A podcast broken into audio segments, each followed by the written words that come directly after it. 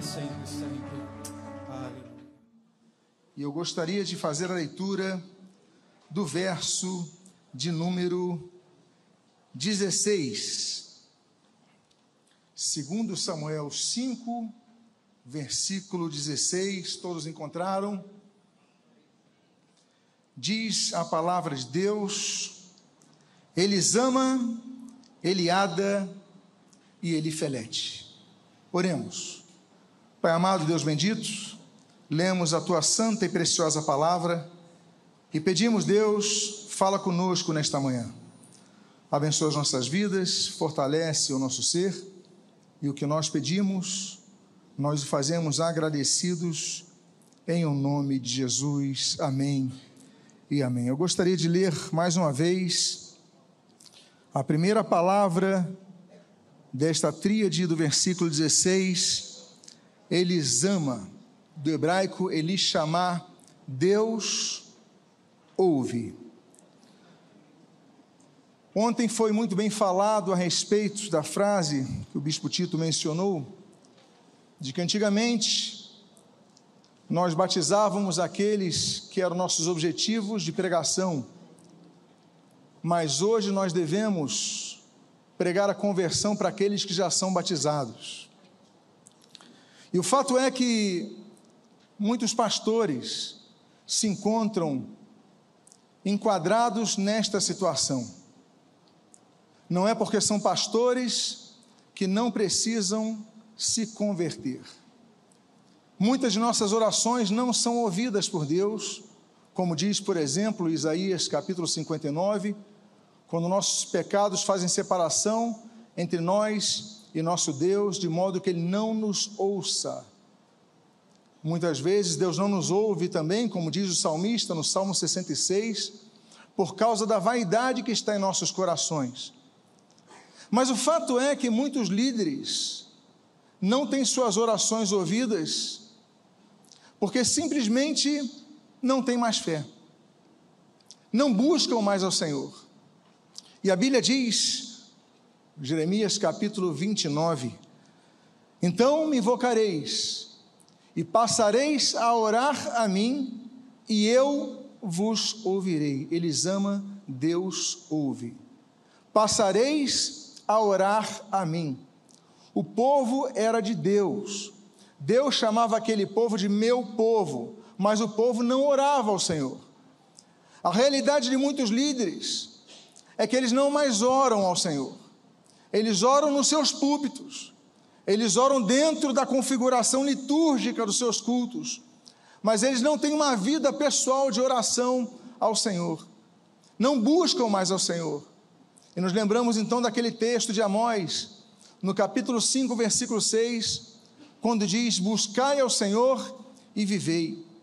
Há muitos pastores que não oram, que não têm uma vida com Deus, que não buscam ao Senhor e por causa disso não estão vivos. Tem cargo, tem função, tem ofício, tem títulos, tem igrejas, mas não buscam ao Senhor. E precisamos buscar ao Senhor para viver. O próprio profeta de Anatote, Jeremias, no capítulo 29, diz: Buscar-me-eis e me achareis quando me buscardes de todo o vosso coração. Nós devemos então colocar uma meta em nossas vidas. Devemos ir a congressos, devemos estar em nossos cultos, devemos cumprir cabalmente o nosso ministério. Tudo isso nós devemos fazer mas há uma coisa que é essencial: não podemos deixar de buscar ao Senhor. A Bíblia diz em segundo, segundo Crônicas, capítulo 7, versículo 14: Se o meu povo, que se chama pelo meu nome, se humilhar e orar e me buscar e se converter de seus maus caminhos, então ouvirei dos céus, perdoarei os seus pecados e sararei sua terra. Ele disse: O meu povo se humilhar o meu povo me buscar, o meu povo se converter de seus maus caminhos. Não basta estarmos apenas num congresso, se não buscarmos ao Senhor e se não nos convertermos de nossos maus caminhos. Porque o que Deus quer de nós é tempo de mudanças. Deus quer fazer mudanças em nossas vidas. Deus não quer que apenas tenhamos mais um congresso. Como foi falado ontem, temos mais um culto no próximo domingo. Temos mais uma rotina eclesiástica, não. Deus quer mudança em nossas vidas. Deus quer que nós mudemos. O objetivo desse congresso é que haja mudanças. O título desse congresso evoca isto a mudanças. E Deus ouve, meus amados irmãos. Eles ama significa Deus ouve. Deus está presente para ouvir. Deus está presente para não apenas ouvir, mas para fazer coisas em suas vidas. Deus está presente. É muito interessante que a palavra de Deus menciona pessoas que disseram: Eis-me aqui a Deus. Abraão disse: Eis-me aqui a Deus. Jacó disse: Eis-me aqui a Deus. Moisés disse. Samuel disse: Eis-me aqui. Isaías, Isaías 6, eis-me aqui. Ananias falou, eis-me aqui. Mas existe um texto na Bíblia que Deus diz ao homem: Eis-me aqui. A Bíblia diz: E então clamarás, e o Senhor responderá. E Isaías 58 continua dizendo: E gritarás por socorro, e ele dirá: Eis-me aqui. Deus ouve, eles ama. Diga a pessoa que está do seu lado, eles ama, Deus ouve. Voltemos ao texto bíblico. A Bíblia diz: Elisama Eliada. Eliada significa Deus conhece. Quando Davi coloca o nome desses três príncipes, ele coloca com objetivos testemunhais. Ele coloca o primeiro Elisama porque ele fala Deus ouve. Mas Deus apenas não ouve de maneira impassível ele coloca então o nome de seu outro filho, nascido em Jerusalém, de Eliada. Deus não apenas ouve, mas Deus conhece. Sabemos, Romanos capítulo 11 diz, que o conhecimento de Deus é profundo. Deus conhece, por exemplo, Salmo 139, o nosso andar, o nosso caminhar, o nosso deitar, o nosso levantar. Deus conhece os nossos passos. A Bíblia diz no Salmo de número 1: Deus conhece o caminho dos justos. A Bíblia diz, inclusive no Deuteronômio, capítulo número 31, Deus conhece inclusive a rebelião de nossos corações.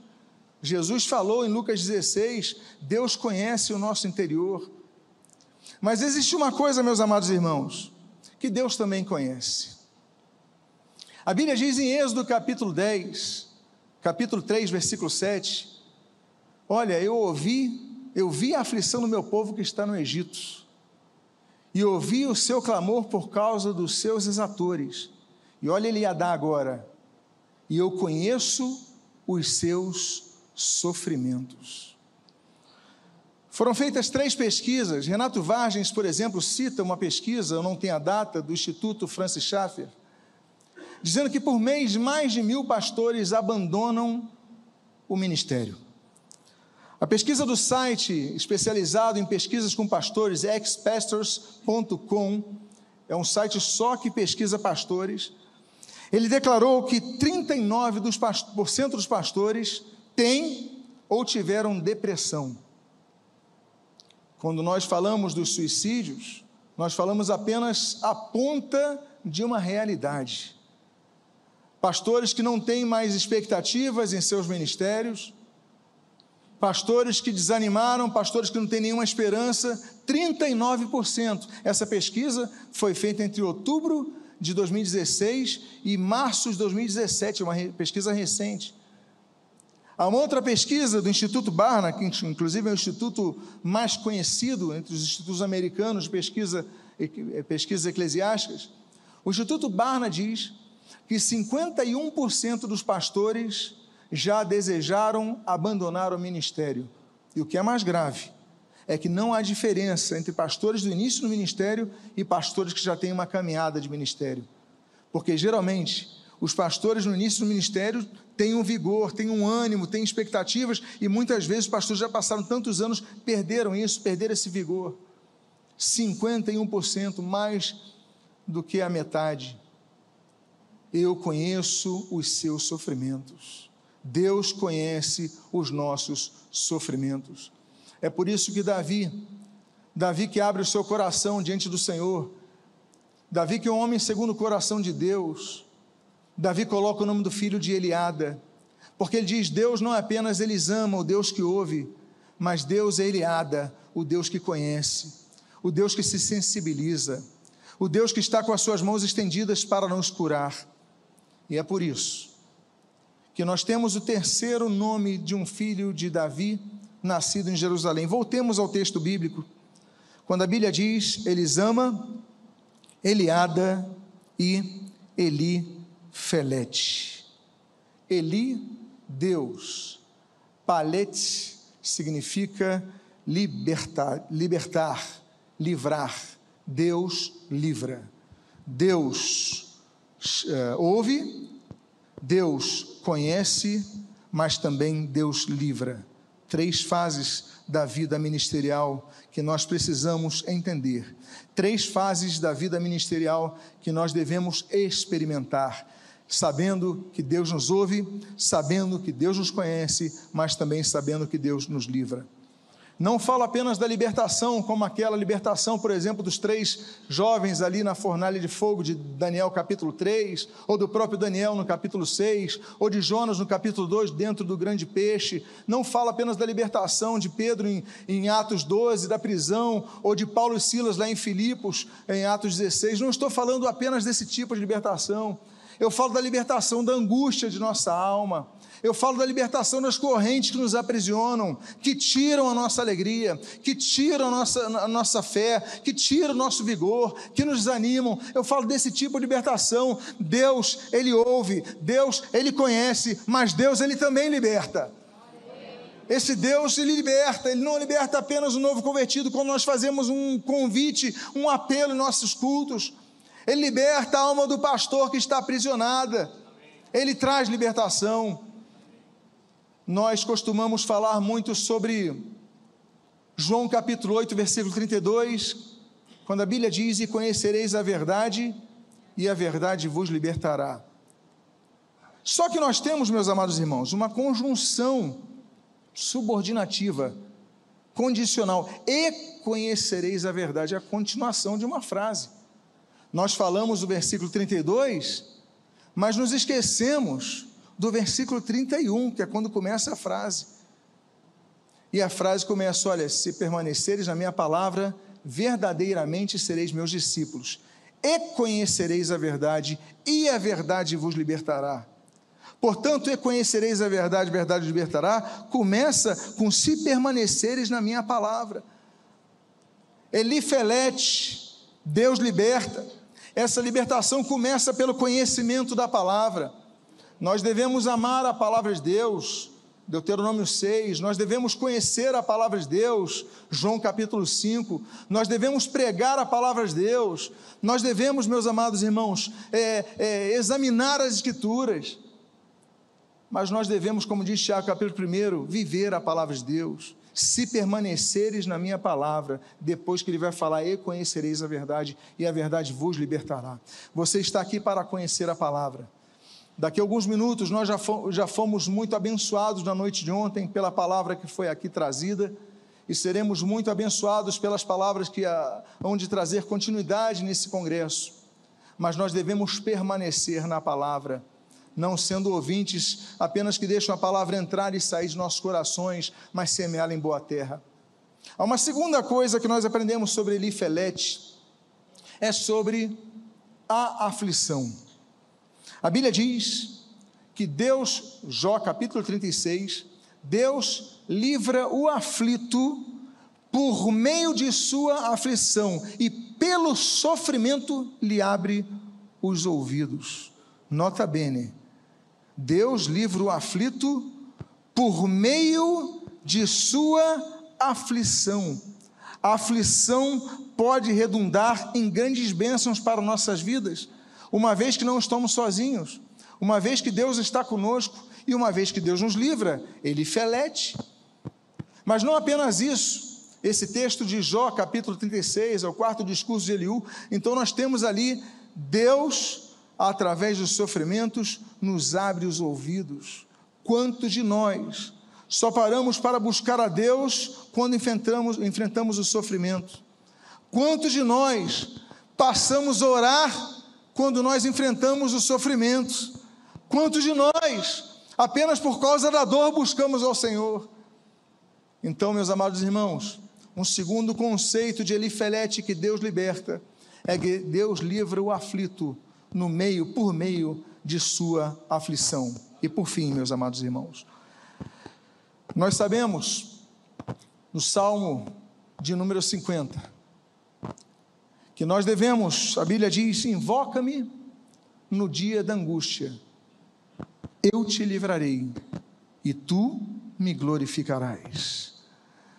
Voltamos a essa trinca, a essa tríade, a esse tripé de nomes dos príncipes de Jerusalém, filhos de Davi. Nós seremos libertados uma vez que Deus nos ouve, devemos buscar ao Senhor, devemos nos humilhar diante do Senhor, devemos buscar a presença transformadora de Deus com o nosso coração. Devemos entender que Deus conhece todas as coisas, Deus é sensível ao nosso sofrimento. E Ele felete, Deus liberta. Eu queria fazer uma oração pela sua vida, convidando a que você, por favor, se coloque de pé. Eu quero dizer a você que se você está presente aqui e precisa aumentar a sua fé, os discípulos disseram ao Senhor Jesus, no Evangelho segundo Lucas capítulo 17, Senhor, aumenta-nos a fé. E quando nós lemos aquele, aquele pai daquele jovem possesso por um espírito que deixava mudo e surdo, Marcos capítulo 9, ele diz: Senhor, ajuda-me na falta de fé, por causa dessa falta de fé, me ajuda, Senhor. Esse é o momento de nós pedirmos ajuda ao Senhor. E eu quero dizer a você: Ele ama, Ele ada, Ele felete, Deus ouve, Deus conhece, mas Deus liberta. Pai amado, Deus bendito, nós te louvamos, nós te glorificamos, nós te bendizemos e nós te agradecemos, porque tu ouves o coração quebrantado, como diz o salmista no Salmo 51.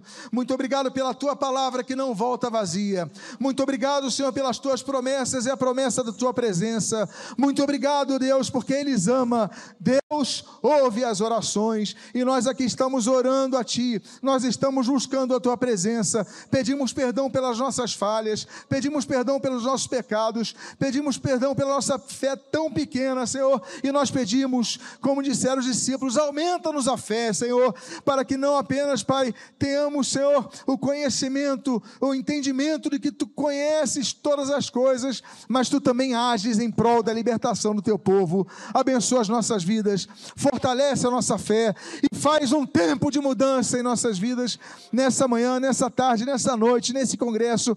Pai amado, que possamos voltar aos nossos lares e ao exercício ministerial que tens nos confiado, Pai, voltar transformados, porque é tempo de mudança e possamos mudar desde já. Abençoa-nos, fortalece-nos, fortalece-nos, edifica-nos e o que nós pedimos, nós te agradecemos em o nome de Jesus. Amém e amém. Que Deus te abençoe rica e abundantemente em nome de Jesus. Diga a pessoa que está do seu lado: Eles ama, Eliada, Elifelete. Que Deus abençoe.